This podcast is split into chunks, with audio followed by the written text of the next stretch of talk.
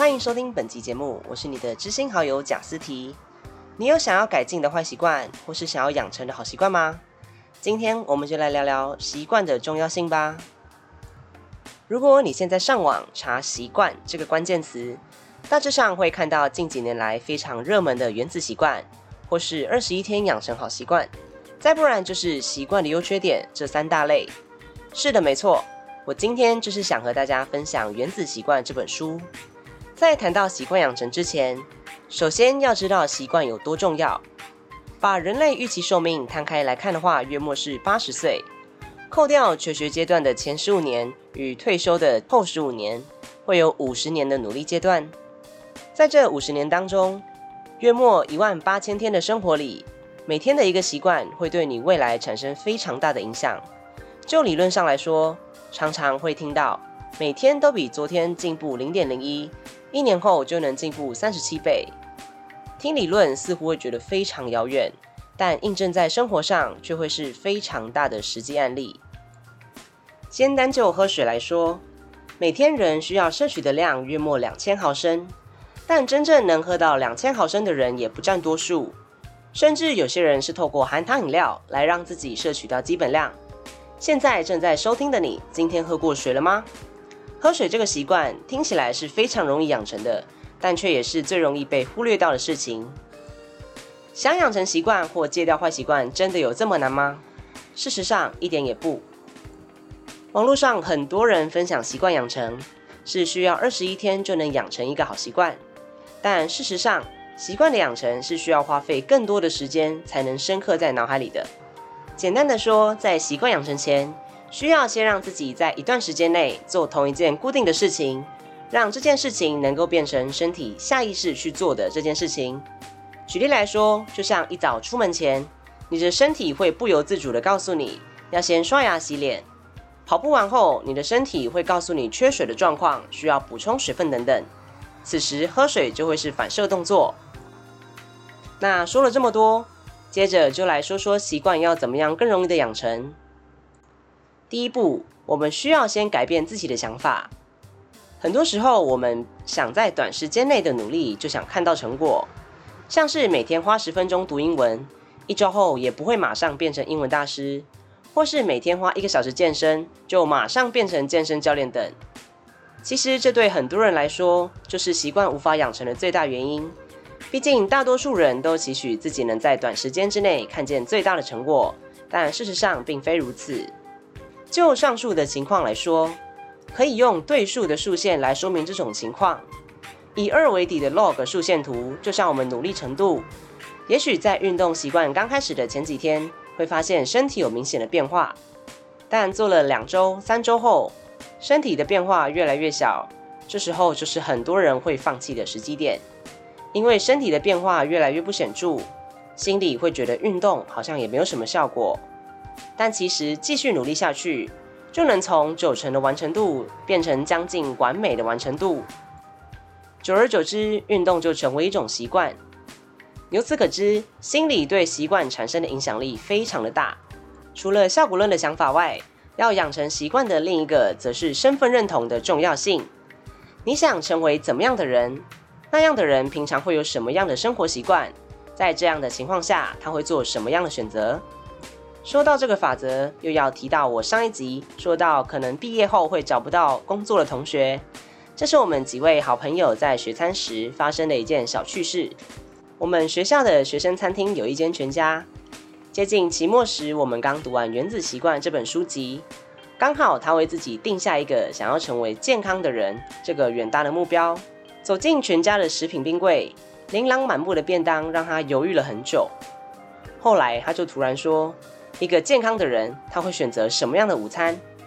最后，他拿了很健康的餐盒作为他的午餐。虽然他吃这餐很健康，但过几天后又开始吃不一样的食物。听完这个小故事后，其实不难发现，在做选择时，可以将自己带入身份，并用那位角色做思考。像是今天早上起床时，网络上常说的成功的人，他们一早会运动、沉思等等。那换作是我是一位成功的人的话，我应该要跟他们一样去运动、沉思等等。透过这样的思考模式，在养成习惯方面会有很大的帮助。说到这里，如果我刚刚故事中提到的那位同学正在收听这集 Podcast，请你记得赶快去装水喝，因为你还没有喝到两千毫升的水，那样非常的不健康。再来，这本书中除了提及想法的改变外，还有提到四项法则来养成或是剔除习惯。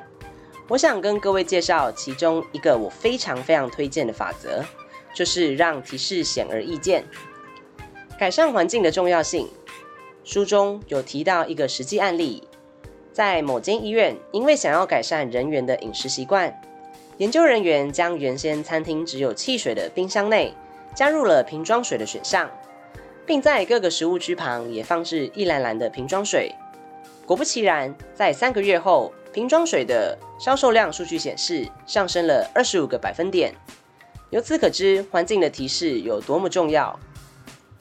在目前疫情下的居家办公，为了要让我自己记得喝水，在我工作的书桌旁都会放置一罐一千五百毫升的瓶装水，每半个小时就要休息，而起身走动时就会立刻看见那罐瓶装水，由此来告诉自己要记得喝水。又或是每天早上规划的本日行程，会张贴在笔电的键盘旁边，用来告诉自己当下要做什么事情等等。其实这样的环境提示对习惯的养成非常有帮助。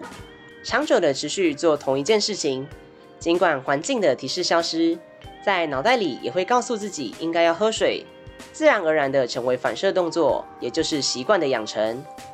当然，坏习惯的剔除也可以透过环境的提示来影响。像是很多人可能容易分心，无论是读书或是在上班，都容易被手机给影响，甚至拿起手机后回过神来，已经半个钟头消失了。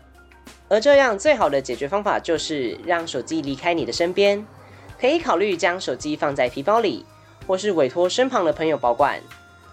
这样一来，也能够解决被手机掌控时间的坏习惯。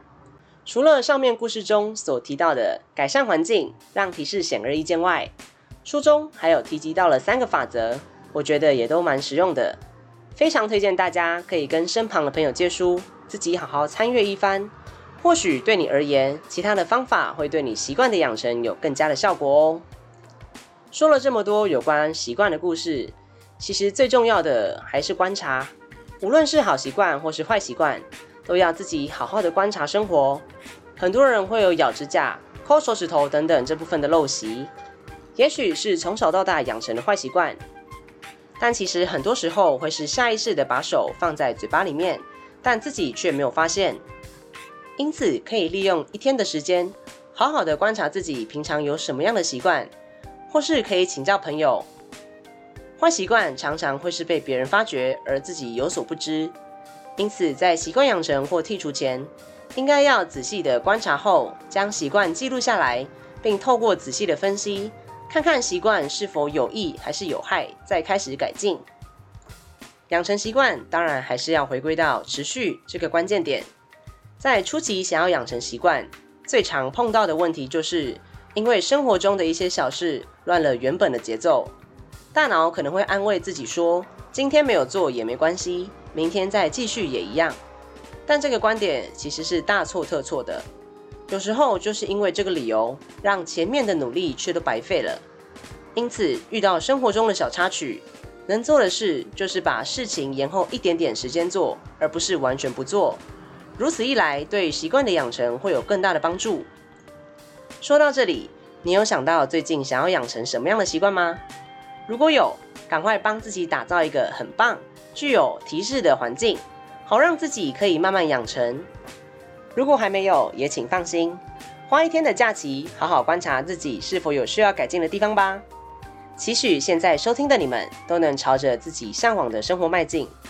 那本期节目就聊到这啦，下周再见，拜。